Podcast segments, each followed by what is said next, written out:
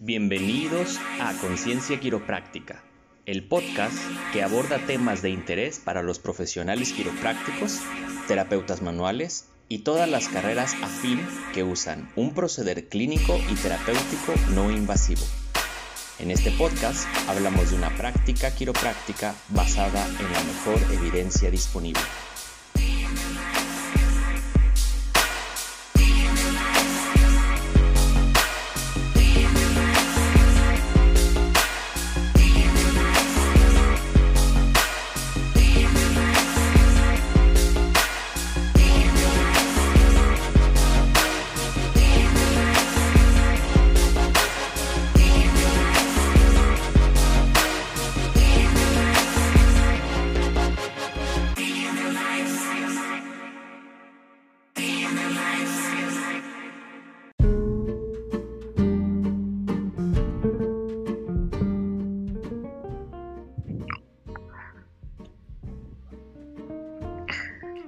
Tal a todos? ¿Cómo están? Espero que estén muy bien en esta noche.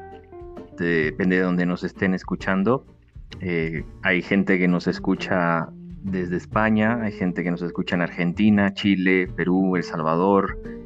En muchas partes del mundo han podido escuchar las grabaciones que hemos hecho en este podcast. Y bueno, para introducción del día de hoy, el capítulo eh, está titulado eh, la quiropráctica y sus dos fracciones.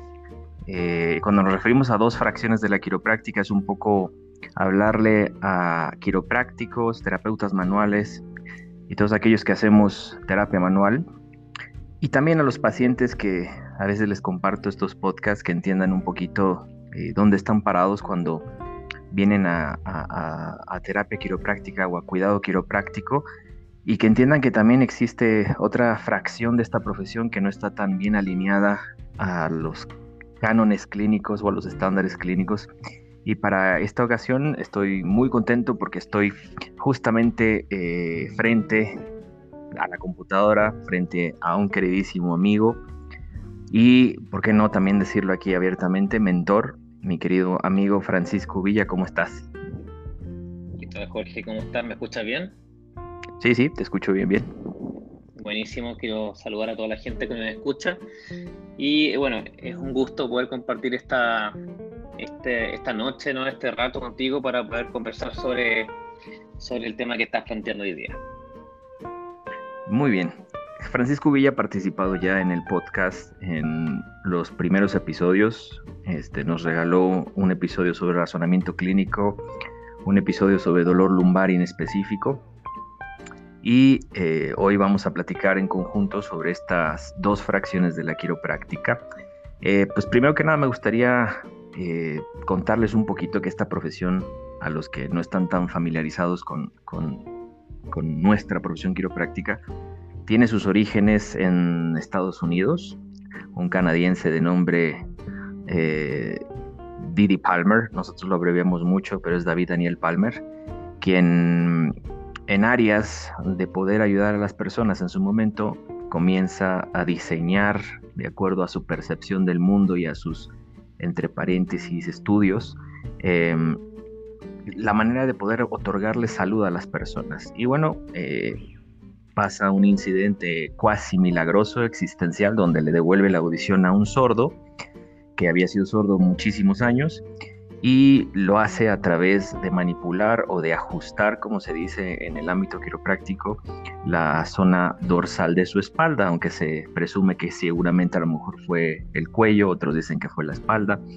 Y así nace eh, la quiropráctica hace 126 años, en donde al día de hoy eh, tenemos un cisma, una división muy grande entre eh, una comunidad quiropráctica que abraza la evidencia científica y la evolución continua de las ciencias de la salud, que la han tenido también la medicina, la ha tenido también la odontología, la sigue teniendo eh, porque no ha parado, esto continúa. Y pues bueno, nadie dejaría que le pusieran sanguijuelas para chuparle la sangre a algún médico, como nadie iría con un barbero a que le extrajeran un diente. Y desgraciadamente en nuestra profesión tenemos a este rubro de la quiropráctica o esta fracción que sigue abrazando esas ideas de hace 126 años, que justamente de eso vamos a hablar. Vamos a explicar un poquito a la audiencia, a los pacientes, eh, cómo nace esta idea y cómo nosotros formamos parte de una quiropráctica basada en evidencia. Y la otra fracción hoy en día se autodenomina quiropráctica basada en principios filosóficos, un poquito para darle un poco de caché a su nuevo nombre. Entonces, eh, me gustaría primero, eh, si nos pudieras explicar, mi querido Francisco, eh, sobre la manera en cómo la quiropráctica straight, que también es una manera de que le podemos llamar, que es básicamente quiropráctica recta, pura o vitalista, ¿cómo se da en Chile? Bueno, en Chile ocurre, ocurre, a ver, la quiropráctica en Chile se instaura de lleno el año 2004, los primeros graduados de, la Anglo-European College of y eh, bueno, obviamente inicialmente la quiropráctica acá en Chile partió formado, formando a kinesiólogos o fisioterapeutas como quiroprácticos. Kinesiólogos o fisioterapeutas que se formaron después con la anglo-europea y terminaron siendo quiroprácticos. Entonces, la, había quiroprácticos argentinos, la mayoría y chilenos, y habían otros también de otros países.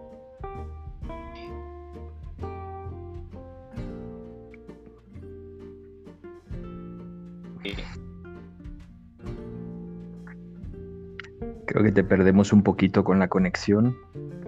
Eh, te perdemos un poquito, creo que la conexión por ahí anda media mal. Ahora sí ya te escuchamos otra vez. ¿Se escucha, Jorge? Sí, sí, te escucho.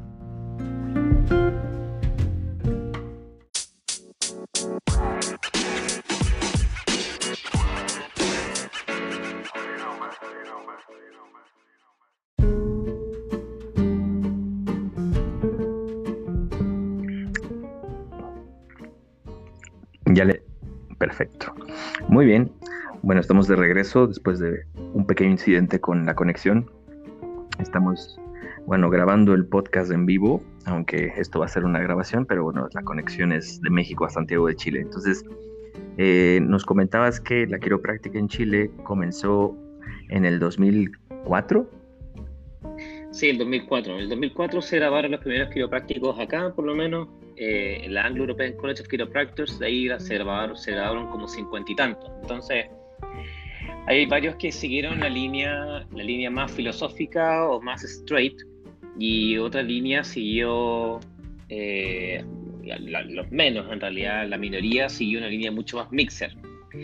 esta línea mixer estaba fundamentalmente por fisioterapeutas que, que hacían mucho tejido blando, que estaban más asociados al, al área deportiva, incluso hay varios que no, no, no, siguieron la carrera de quiropráctica y siguieron otras carreras más, más eh, de, administración, de administración en diferentes universidades, pero en Chile por lo menos el, el concepto de quiropráctica se empezó a, a fomentar en el año 2010 aproximadamente entre el 2004 y el 2010, los, quiroprácticos ya con el título en mano empezaron a trabajar, empezaron a, hacerse notar, y el año ya 2010, cuando se abre la carrera de quiropráctica en la Universidad Central, eh, empieza ya el boom o la explosión eh, mediática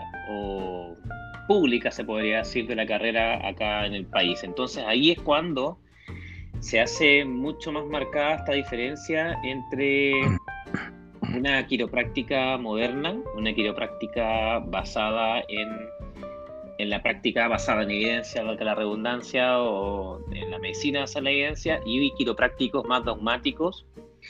Ahora, eh, una, eh, una de, de las razones por la cual obviamente se crea esta especie de, de sensación o de población dogmática es porque la mayoría de los eh, estudiantes que eh, ingresaron en segunda instancia a la, a la carrera eh, eran estudiantes sin expertise, o sea, eran, recién, recién egresados de fisioterapia o kinesiología que ingresaban a la escuela de quiropráctica y llegaban sin tener ninguna expertise, sin, tener, eh, práctica clínica o experiencia como terapeutas físicos y ingresaban directamente a un programa en donde había docentes obviamente dentro de la, dentro de la universidad que eran muy aferrados a, a los principios, por ejemplo, de SOT, principios de quina aplicada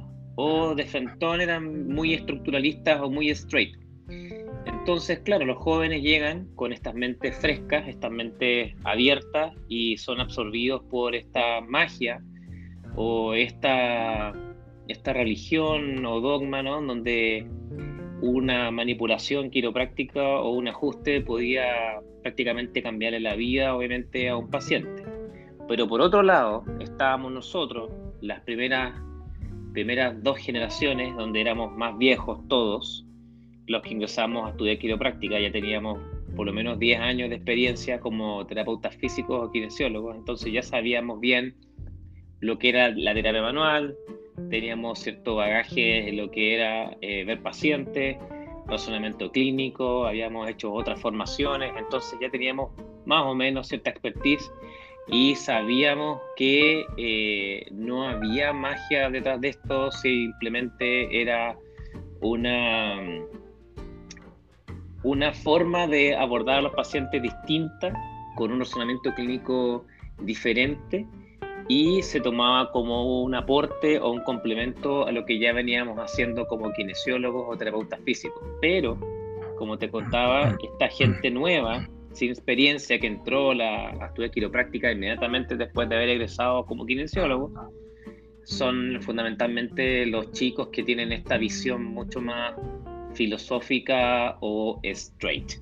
Entonces, para que quede claro, y la gente que está escuchando, el quiropráctico straight o el quiropráctico más estricto es el quiropráctico más conservador que basa su, su evaluación y abordaje o tratamiento en principios eh, sin evidencia, sustento científico, son principios eh, antiguos, muy, muy, muy antiguos, que se basan principalmente, el pilar fundamental es el marketing, o sea, es, es eh, vender o convencer al paciente de algo que no es y abordarlo de esa forma mientras que nosotros, los quiroprácticos, más, los quiroprácticos modernos, somos todo lo contrario, buscamos que el paciente sea evaluado de una forma mucho más amplia, biopsicosocial, que sea intervenido con herramientas que tengan un alto poder científico y buscamos obviamente la independencia y que el paciente se vaya de alta lo más rápido posible. Entonces, en Chile se da eso, en Chile por suerte a la gente que ha sido sometida a tratamientos eh, con quiroprácticos conservadores o muy estrictos, se dan cuenta de que están siendo, entre comillas, estafados o timados y no siguen yendo a sus consultas y eligen obviamente buscar otra alternativa. Lamentablemente hay muchos pacientes que se quedan con la idea de que la quiropráctica es así y buscan otra alternativa y dejan de confiar obviamente en la profesión.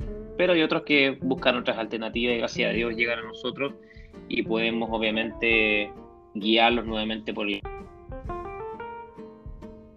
Muy bien, creo que es una explicación bastante clara sobre cómo ha sido el desarrollo de la quiropráctica muy resumida en Chile. En México pasa algo muy similar. La quiropráctica eh, está por cumplir 20 años en, México en cuanto a la educación hecha para y por mexicanos, pero desde 1920 ya había quiroprácticos aquí. Hay una familia, a la cual no voy a mencionar en el podcast, hay una familia, pero bueno, la, la conocerán los quiroprácticos, este, que vaya, su, su tatarabuelo, bisabuelo es el que inició la quiropráctica, graduado de Palmer, justamente de la escuela que inició el fundador de la profesión. Viene a México, intenta fundar una escuela, hay ciertos egresados por ahí, pero no fue a más. Y entonces, en 2001 se funda la primera escuela, que es la Universidad Estatal del Valle de Ecatepec, en el Estado de México, que empieza a forjar estas primeras eh, generaciones eh, donde fueron adiestrados, entre comillas, adoctrinados por eh, quiroprácticos que tenían esta idea sumamente vitalista. Posteriormente, eh, gracias a los intercambios, muchos de ellos pudieron ir, por ejemplo, a, Parker, otros tantos pudieron ir a la misma Universidad Central de Chile y comenzaron a ver que la quiropráctica era más que estar buscando este, esta patología inventada por la profesión, que es la subluxación vertebral, y se dieron cuenta que la quiropráctica tiene otros matices, y, y mencionaste el término mixer o mixto, para la audiencia, los quiroprácticos mixtos era la manera en cómo se le denominaba a aquellos quiroprácticos que utilizaban más que solamente la manipulación de alta velocidad y baja amplitud. Entonces utilizaban cosas que también los fisioterapeutas pudieran utilizar y pues obviamente eran mal vistos por la profesión más purista, ¿no? Esto fue evolucionando posteriormente a que muchos quiroprácticos de Estados Unidos comenzaron a investigar también en Canadá y comenzamos a darle forma hacia lo que realmente la quiropráctica era y hacia lo que realmente la quiropráctica beneficiaba. Y entonces aquí viene justamente a colación mencionar que si nosotros nos preguntamos por qué nos busca o nos buscan el 90% de los pacientes, vamos a coincidir que por dolor de espalda. No hay ningún quiropráctico que diga que este paciente que no conocía de quiropráctica me vino a buscar porque tenía asma o porque tenía, eh, no sé, una úlcera gástrica. No, los quiroprácticos actualmente son buscados por dolor de espalda, seguidos de dolor de cuello y seguidos de afecciones musculoesqueléticas. Entonces, eh, esto crea una identidad ante, la, ante el status quo, ante la sociedad, de que el quiropráctico es el profesional de la espalda, es el profesional del dolor de espalda, más concisamente. Y entonces, esto obviamente no le agrada mucho a la, a la fracción quiropráctica que quiere, a través de la manipulación, básicamente liberar a un espíritu que transita en, la médula espinal y que eh, encuentra un, una interferencia que debe ser liberada y que eso es denominada la subluxación vertebral y que gracias a esa subluxación vertebral existe la enfermedad, ¿no? O la llamada disease en inglés, eh, o malestar. Entonces, eh, la gente no busca eso, la gente busca a un profesional que le ayude con sus dolores de espalda. Y justamente en el año 2000, el quiropráctico, eh, uno de los investigadores más más importantes de la quiropráctica de principios del siglo XXI, el doctor Scott Haldeman comienza a ofrecer una visión de cómo sería el profesional del futuro de la columna vertebral y posteriormente se crea un programa que es el Primary Spine Care eh, Practitioner, que quiere decir eh, profesional primario de la, de la columna vertebral, que hace énfasis en que podamos ser nosotros una especie de dentistas eh, en cuanto a la columna. Y, me refiero o doy el ejemplo a dentistas porque nadie en su sano juicio iría, por ejemplo, con un fisioterapeuta a tratarse una muela picada o iría con un enfermero para que le removieran o le pusieran brackets. Ustedes van con un dentista. Entonces, al hablar sobre un dentista de la columna vertebral, estamos hablando de un profesional que tiene el conocimiento, las técnicas, habilidades y evidencia para tratar los dolores de espalda o afecciones de la columna vertebral. Entonces, este es el nuevo paradigma de la quiropráctica que está tomando mucha fuerza y que está justamente dándonos una identidad y un respeto y un valor como una eh, profesión complementaria en el ámbito de la salud, no alternativa, nosotros no somos alternativos y mucho menos como muchos pensarán de los estudiantes o egresados que somos una profesión de primer contacto.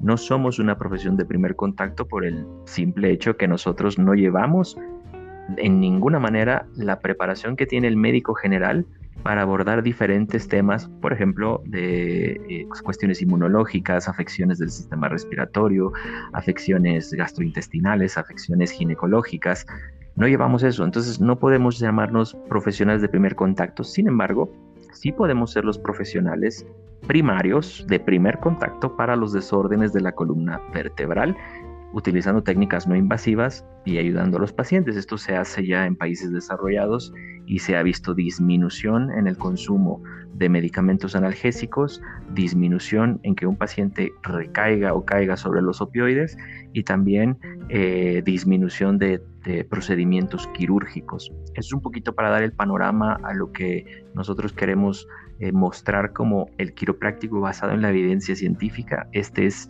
básicamente el camino. Y muchos de ustedes... Eh, quiroprácticos vitalistas que pudieran estar escuchando este podcast dirán que pues el dolor de espalda, ¿qué? O sea, pues bueno, el dolor de espalda hoy en día es la causa número uno del por qué mucha gente deja de trabajar y se discapacita. Es una epidemia a nivel global y virtualmente casi toda la humanidad va a sufrir dolor de espalda alguna vez en su vida. Entonces tenemos un gran hacer como, vuelvo a mencionar la, la manera en cómo nos vemos como dentistas de la columna vertebral, porque entonces si logramos este valor y esta visión, los pacientes no van a acudir primero al médico general por dolor de espalda, donde son tratados con una receta común, que básicamente es paracetamol y ibuprofeno, y que dicho sea de paso, el paracetamol no funciona para el dolor de espalda, este, sí, sí van a acudir con un quiropráctico que les va a ayudar y que sobre todo y lo más importante les va a empoderar, les va a mostrar el camino para poder aliviar esos dolores, tener menos reincidencias en el dolor y pues ser mejores. Básicamente este es el Paragón, un quiropráctico que basa su procedimiento en creencias pseudo religiosas, donde se piensa que existe una energía que habita en nosotros eh, y que no pueden separar sus creencias del hacer clínico, y un quiropráctico que basa su proceder en estudios que se han hecho a nivel internacional con grandes cantidades de, personas, con grandes cantidades de investigadores y que ofrece soluciones reales a problemas reales completamente. Entonces, em, básicamente este es eh, el panorama que queremos ofrecer a la audiencia y pues bueno, eh, aquí vamos con un poco de preguntas. ¿A qué crees tú que se deba? Porque esto hay que decirlo, al menos en México, no sé en Chile, que la gran mayoría de profesionales quiroprácticos abrazan más la versión vitalista, es decir, basados en la filosofía o principios filosóficos, que a la evidencia científica. ¿Tú por qué crees que sucede eso? Yo creo que en parte ocurre porque la mayoría de los quiroprácticos que son o que abrazan la filosofía o que son vitalistas son ignorantes de, la evidencia, no saben leer evidencia científica. Uno, no les interesa. Dos, y porque están más preocupados de llenarse los bolsillos de dinero, ya que la visión vitalista es una visión simplista. Utiliza herramientas que son siempre las mismas, utilizan protocolos que no están validados científicamente, que son siempre los mismos. Te puedo dar ejemplos como es Thompson, como es Activador, como es, eh, puede ser, eh, eh, ¿qué más? Pues Gonstead, ¿cierto? Una enorme cantidad de, de métodos o protocolos sin ningún tipo de sustento científico que al final se traducen en si es A o es B, el mismo caso de COT, nuevamente protocolos, en donde si tú no sigues esos protocolos, entonces tu evaluación falla, y si tu evaluación falla, tu tratamiento va a fallar, y aplicar protocolos de ese tipo en personas, sabemos que las personas, ¿cierto?, son todas distintas, eh, no aplica, porque yo creo que todos en un comienzo, cuando fuimos cuando comenzamos con la quiropráctica, incluyéndome, yo hacía SOT, hacía activador, hacía Thompson, y me empecé a aburrir, me empecé a dar cuenta que no tenía sentido, porque además no sabía lo básico en el sentido de a qué paciente hacerle esto y por qué tenía que seguir haciendo protocolos, seguir una línea recta, sin tener la opción de eh, elegir otra alternativa o Peor aún, el por qué estoy usando los protocolos sobre los pacientes.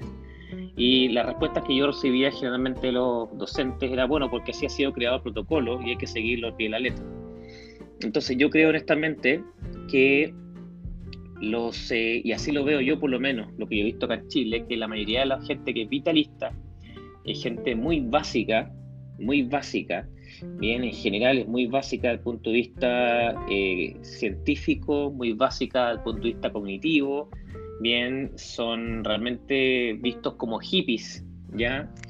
Eh, realmente son los hippies de la quiropráctica porque no les interesa eh, leer evidencia científica, no les interesa leer neurociencia del dolor, les interesa llenarse, como te digo, de más polos, eh, les interesa solamente hacer ajustes, citar a los pacientes infinitas veces a las consultas, amarrar a los pacientes a consultas infinitas sin ningún tipo de sustento científico para ser, entre comillas, los pacientes ajustados una sola vez y citados nuevamente para ser ajustados una sola vez. Y si no te ajustas cuando te corresponde, tienes que partir de nuevo todo el proceso. O sea, son procedimientos que dañan la profesión. Son personas, son personas o grupos de quiroprácticos que dañan la profesión. Son personas con las cuales es muy difícil conversar o muy difícil discutir. Es como como conversar con como conversar con un comunista. Son los comunistas de la profesión, literalmente, porque no, no se puede llegar a un, a un, punto medio, porque para ellos, como tú bien dijiste, existe un espíritu, existe una energía en la, en la columna que es superior, una inteligencia superior que todo lo sana y que si tú tienes asma, yo te puedo curar el asma ajustándote la columna, si tú tienes eh, con irritable, yo te puedo ajustar la columna. Si tú eres un niño de cuatro años con autismo, yo te puedo ajustar la columna para mejorar tu autismo. Si tú no tienes eh, TEA, o sea, si tú tienes, eh, qué sé yo, psoriasis, puedo aumentar tu sistema inmune y mejorar tu psoriasis. Entonces, al final, quiropráctico es una forma en un politratador, trata, lo trata todo, lo cura todo con el ajuste vertebral.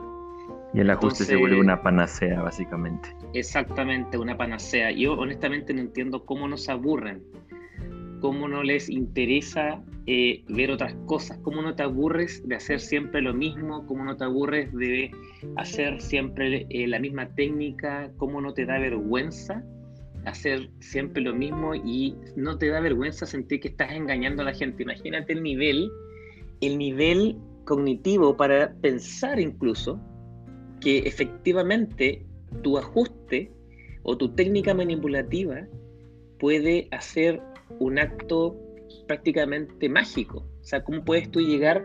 Y yo te lo digo, o sea, yo, yo eh, tuve personas, tuve alumnos a los cuales yo formé inicialmente muy inteligentes, científicamente muy preparados, que terminaron siendo eh, embaucados o absorbidos por esta, esta esta misión ridícula, religiosa, dogmática. Yo eso no lo puedo entender. Como una persona con un, por lo menos que aparentaba ser una persona inteligente, con un razonamiento eh, científico, puede caer en algo así, honestamente. No sé si, si se produce un quiebre mental en una gente, son personas que tienen algún grado de debilidad, o, estas personas que no voy a nombrar, ¿cierto? Que venden cursos de marketing o venden cursos de cómo ser mejor quiropráctico y cómo traer más gente a tu consulta, estos campings, libros, ¿cierto? Esta gente que se va de camping al, al o hacen picnic y se van a retiros, de hablar sobre la filosofía. Otras personas les darán algo en la comida, no lo sé, en el café, pero como que son absorbidos por esta por esta conducta sin sentido, o sea, honestamente. y, es impresionante, o sea, yo te digo, acá en Chile hay incluso quiroprácticos de Palmer que hacen publicidad y me da vergüenza ajena. Yo veo la publicidad en Instagram y repiten y repiten una y otra vez que tu columna está subluxada, que tú estás desalineado, que tienes que hacerte un cuidado quiropráctico, que el wellness, que, sin, que tienes que venir, porque si no, tienes una pierna corta, eso te va a provocar dolor de espalda, etcétera, etcétera, etcétera. Y la gente cree, la gente paga por eso. La gente, hay gente, como te digo, para todo. Hay gente que confía, cree y sigue yendo. Por algo esta gente existe y esta gente sigue ganando más dinero y sigue obviamente expandiéndose por el continente. Claro, aquí marcaste unos puntos muy interesantes. El primero es cómo estas personas tan inteligentes caen en esta, en esta filosofía de vida. Y una de las cosas que yo he observado en, México es que, al menos en mi país, los quiroprácticos existen desde antes de llamarse quiroprácticos. Entonces, em, tenemos una sociedad que busca soluciones fáciles, no invasivas a sus problemas. Entonces, el modelo de atención que ellos le ofrecen, que a través de una tronadita eh, les pueden mejorar la vida de maneras inimaginables, este, pues funciona para ellos, ¿no? Y a través también de que al ver los resultados que ellos indudablemente conectan con lo que hicieron, es decir, este sesgo de confirmación, eh, pues no hay dudas de que la quiropráctica funciona para poder aliviar un COVID-19 o para poder ayudar a incrementar el sistema inmune eh, o para muchas otras cosas que se anuncian, ¿no? Eh, obviamente desconociendo totalmente la historia natural de la enfermedad, desconociendo los procesos del efecto placebo que tiene toda intervención a vida y por haber a nivel clínico, no nada más la quiropráctica, la cirugía misma, la medicina misma. Eh, como tú mismo lo dijiste, son simplistas, tienen una cognición muy simple. Eh, a es igual a B, punto. No hay ninguna otra cabida a que, bueno, yo realicé esto, a lo mejor yo no lo ayudé y pasó que tuvo una resolución porque la historia natural de la enfermedad de este dolor dicta que así fue, ¿no? Entonces, por ese lado. Y por el otro lado, esta gente inteligente y no tan inteligente eh, al ser una profesión que se basa completamente en un expertise eh, kinésico de movimiento eh, y que es fácil aprenderlo porque tenemos hueseros que lo continúan haciendo y que hoy en día ven videos de YouTube y lo hacen, se ponen el G-strap y están ahí jalándole el pescuezo a los pacientes y haciendo un montón de cosas porque lo ven en YouTube. La diferencia es que el título les otorga cierto prestigio, entre comillas, y mucho dinero. Hay que decirlo. Ellos no son profesionales, son mercaderes. Ellos comercializan un, humo, comercializan un cuidado, comercializan... Son, son un poco como estos... Eh, estos que iban en el medio oeste y que vendían pociones para hacerte crecer el pelo y, que, iban de pueblo en pueblo, no, básicamente esto es, esto es lo que es la quiropráctica vitalista. Ofrece una solución simple a un problema que inclusive ellos desconocen, o sea, tratan pacientes que no deberían ser tratados. Por ejemplo, en las, eh, y esto me voy a meter un poquito en las terapias alternativas, se ha visto que un paciente con cáncer tiene 400 veces más probabilidades de morirse por acudir a una terapia alternativa. Lo mismo valdría para un quiropráctico. Si un paciente con cáncer va con un quiropráctico porque cree que le va a hacer sentir bien, pues al final de cuentas también pone su vida en riesgo si no está tomando el tratamiento adecuado para una enfermedad que no tiene nada que ver con el hacer de un quiropráctico. Entonces, mucho es el desconocimiento, muchas las faltas de superarse a nivel cognitivo, mucho es también que, al menos, y repito, aquí en México eh, he notado, y voy a hacer una, subrayación aquí bastante fuerte, no tengo nada en contra de eso, pero hay muchos eh, jovencitos que vienen de un estatus social medio bajo, bajo, y tienen la oportunidad de iniciar una licenciatura como la quiropráctica y al final les enseñan una manera de poder ayudar a los pacientes a través de la medicina manual, a través de la manipulación y empiezan a hacerse de mucho dinero muy rápido y muy fácil, porque inclusive en la idiosincrasia del mexicano, y creo yo en el latinoamericano en general, bueno, del todo el continente americano, eh, a todos nos gusta acudir a ese tipo de terapias. No, no recuerdo a nadie que no le gustara ser tronado por atrás por el compañero de escuela, ¿no? cuando dolía la espalda, etc. Entonces eso ayuda a que estas personas empiecen a perderse en el mercadeo y se olviden de que son profesionales de la salud con obligaciones y derechos que están completamente bajo otro manto, eh, porque como tú como profesional de salud tienes derechos y tienes obligaciones. Y entonces de vender un servicio real, ético, moral a un paciente, pasan a venderle una solución como aquel tónico que mencioné hace un momento y que el paciente acepta como real, porque al final de cuentas repito, existe una cosa que se llama efecto placebo y que nos puede ayudar mucho. Hay un estudio de caso que habla sobre un paciente que cursó con una pancreatitis y va con un quiropráctico, lo ajustan y el dolor se va, pero la pancreatitis siguió. Tanto es que después de ahí eh, trascendió en que el, el, perdón, una pancreatitis, una, este, ay, la parte final del intestino, un apéndice, apéndice. Ah, un apéndice. Un apéndice, un apéndice inflamado, una apendicitis y de ahí viene la peritonitis y es internada al hospital. Lo pueden buscar eh, en, internet. ¿Por qué? Porque la quiropráctica ha sido efectiva y hay un gran sustento que explica por qué frena o ayuda a disminuir el dolor. Entonces, eh, el paciente fue por una, un apéndice inflamado, se va contento porque se va sin dolor, pero al final recurre a la medicina porque tiene una peritonitis de ahí, ¿a quién, ¿de quién fue la culpa básicamente? Pues del quiropráctico que no supo tener un correcto, una correcta exploración del paciente y ver dónde se encontraba el dolor y bueno, hacer preguntas y todo, porque dicho sea de paso, y aquí vamos al siguiente tema, muchos quiroprácticos se han vuelto una especie de McDonald's, eh, una especie de fábrica de tronar espaldas, donde le ofrecen hay quiroprácticos en México que ni siquiera le dirigen la palabra a sus pacientes. Literalmente el paciente está acostado boca abajo y el quiropráctico manipula su espalda.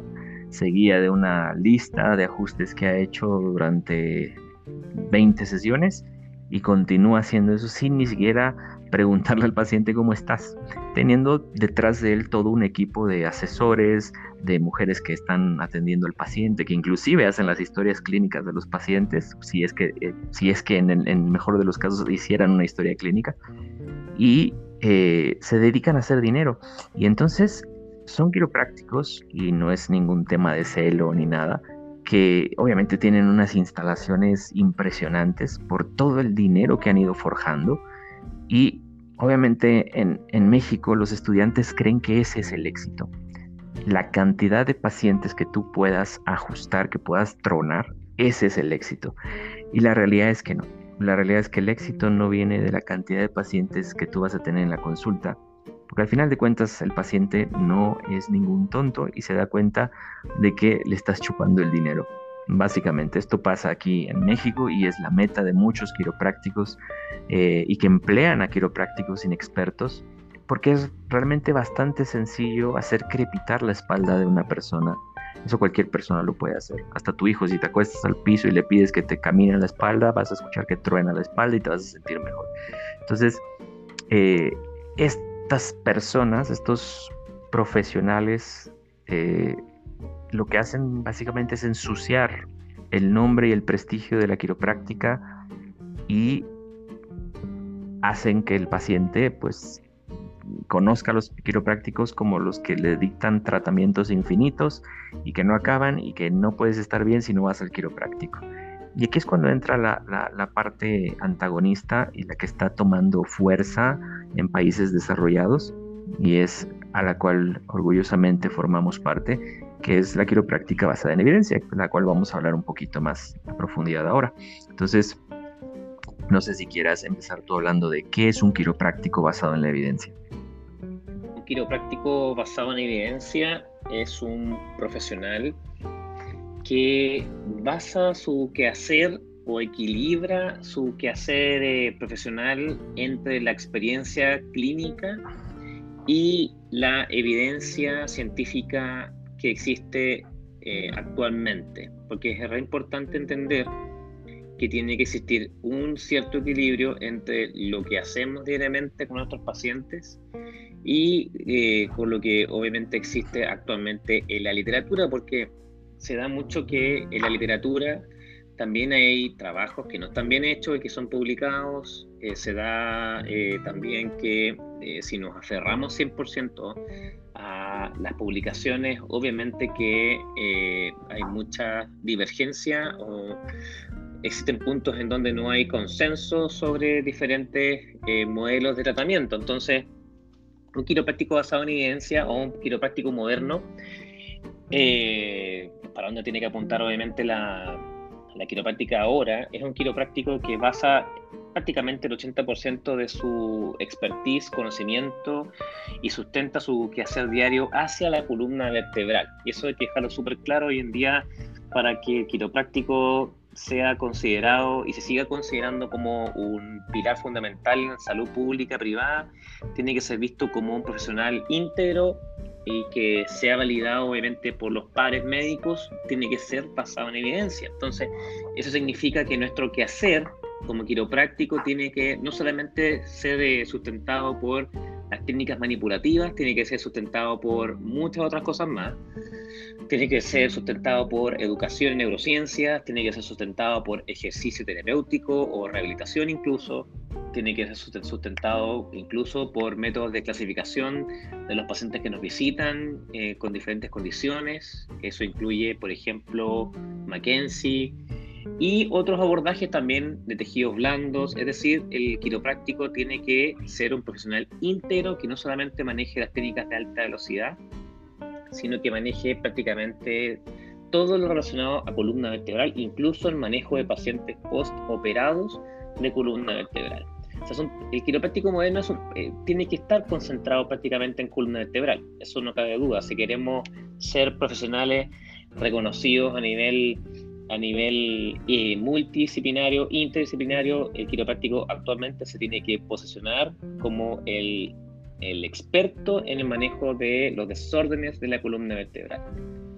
Y tiene que ser obviamente basado en evidencia. Muy bien. Queda, creo yo que queda clarísimo lo que es un quiropráctico basado en la evidencia.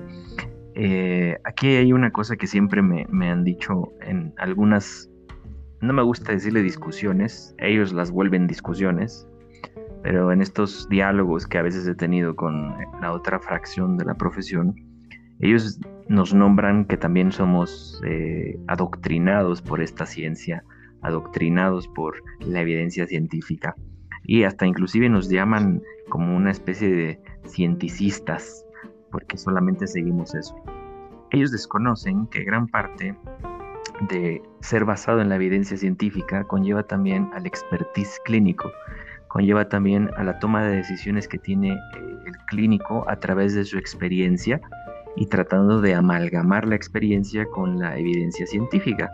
Al día de hoy, y esto lo puedo decir y lo voy a decir hasta el día que me muera, porque puedo básicamente decirlo, no existe, no ha existido y nunca va a existir evidencia científica comprobable, irrefutable, fuerte acerca de la existencia de la subluxación vertebral.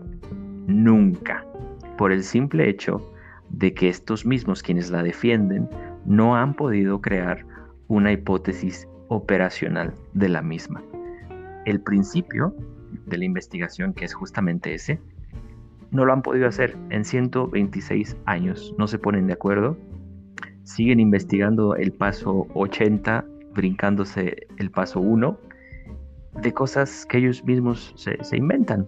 Y lo más fuerte que tienen es redactar casos de cosas que les sucede en su clínica, de resoluciones espontáneas, por ejemplo, de, eh, de, una, de una artritis o de una artrosis de columna, y en donde hay una regresión, según ellos, de la artrosis a través de visualización de radiografías. O, eh, o que el asma se acabó en ese niño, o que resuelven cólicos. Eh, y cuando nos ponemos a ver a profundidad, realmente la manera en cómo lo sustentan es realmente de risa, porque no tiene ningún sustento realmente. Es poner un montón de información en un caso que me va a hacer llegar al punto al que quiero llegar. Y ya. Es decir, y para ellos eso es ciencia, y para ellos eso es la evidencia que existe de este de este insulto patológico que ellos eh, pues llaman, ¿no? ¿Qué es una subluxación? Básicamente es el movimiento milimétrico, milimétrico de una vértebra en comparación con el segmento de arriba y de abajo y que puede ocasionar una presión en las raíces nerviosas o en la médula y que interfiere con la expresión de la inteligencia innata en el cuerpo. La inteligencia innata es esta eh, manera de ver sobre la salud de que existe una energía que viene emanada por Dios y que eh, entra hacia nosotros y se emana. Y entonces esta inteligencia innata no debe ser tan inteligente porque pues le basta con tan solo unos milímetros para dejar de expresarse. Y la única persona facultada en este planeta es el quiropráctico para que pueda liberar esa vértebra a través del análisis y la detección y la corrección de esta subluxación vertebral.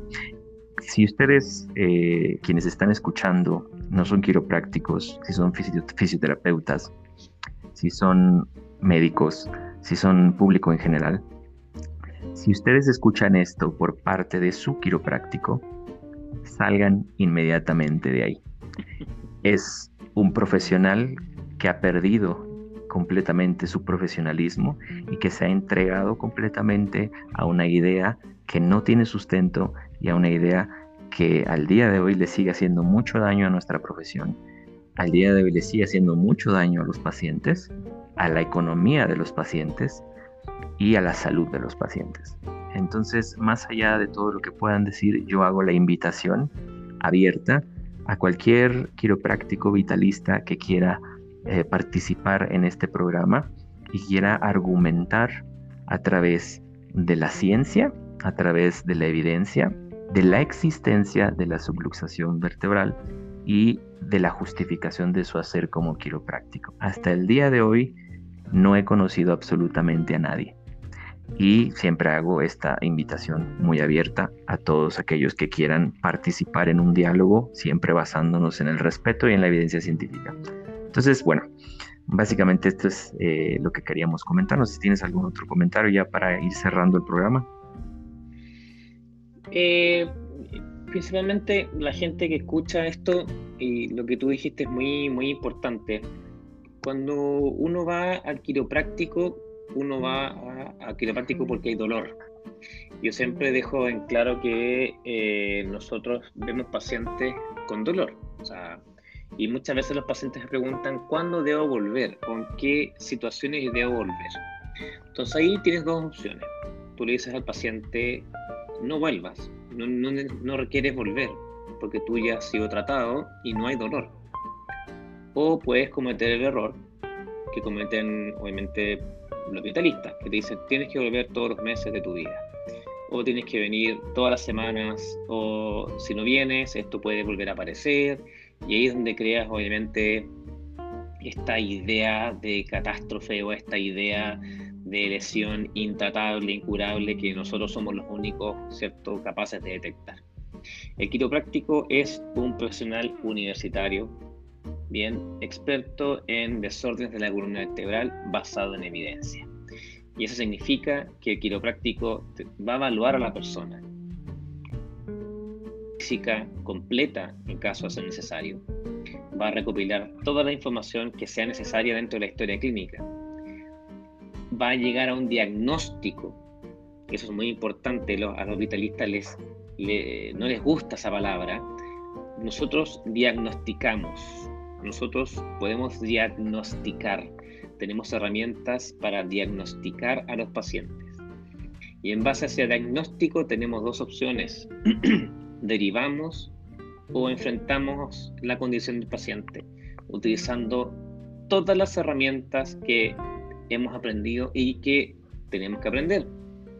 Como lo, como lo menciona Cierto Murphy en sus textos, control motor, neurodinámica, eh, Mackenzie, ¿cierto? manipulación vertebral, movilización vertebral. Somos expertos en columna vertebral y no nos tiene que dar vergüenza no saber. Eso significa que tenemos que seguir aprendiendo.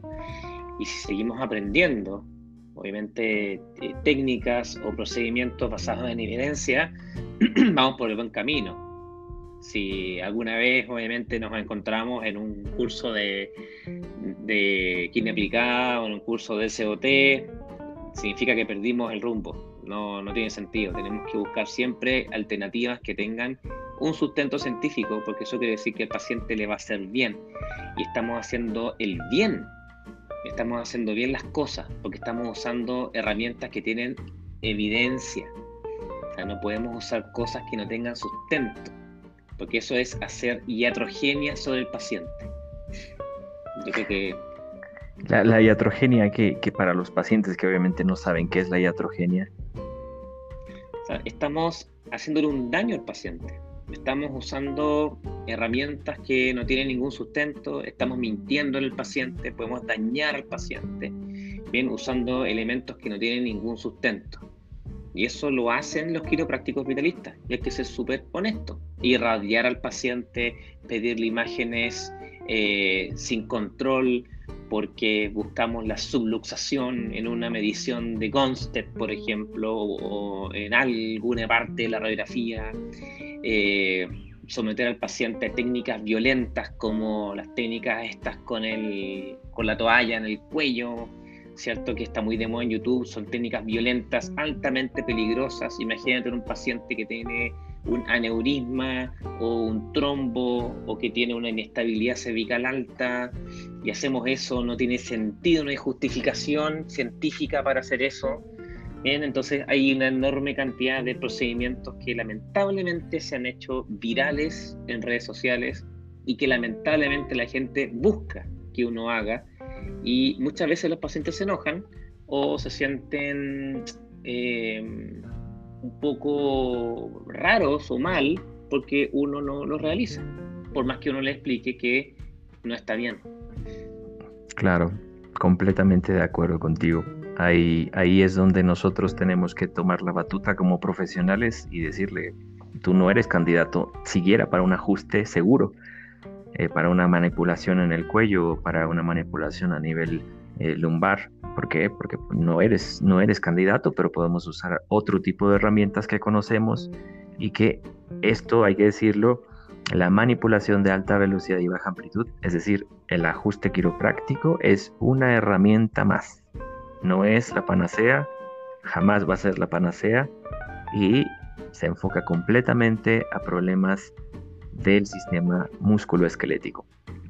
No te vas a curar por eh, tener un asma, no te va a curar eh, por tener TDAH, eh, no te vas a curar por tener depresión.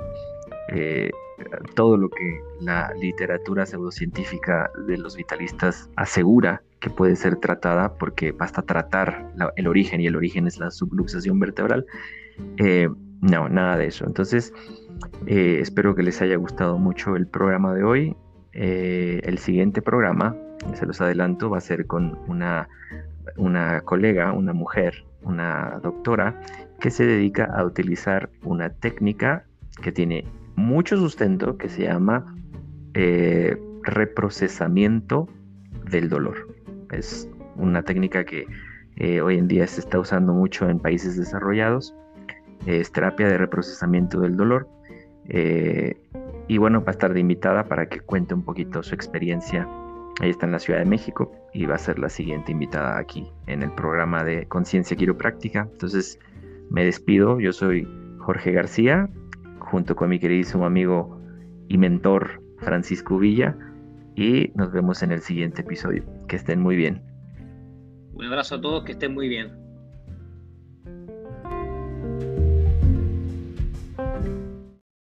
Gracias por sintonizar Conciencia Quiropráctica. Te esperamos la siguiente vez con otro tema interesante. Recuerda compartir en tus redes sociales si te gustó el programa y puedes escribirme tus comentarios al correo drgarciagonzalezq.gmail.com Nos vemos en un siguiente episodio.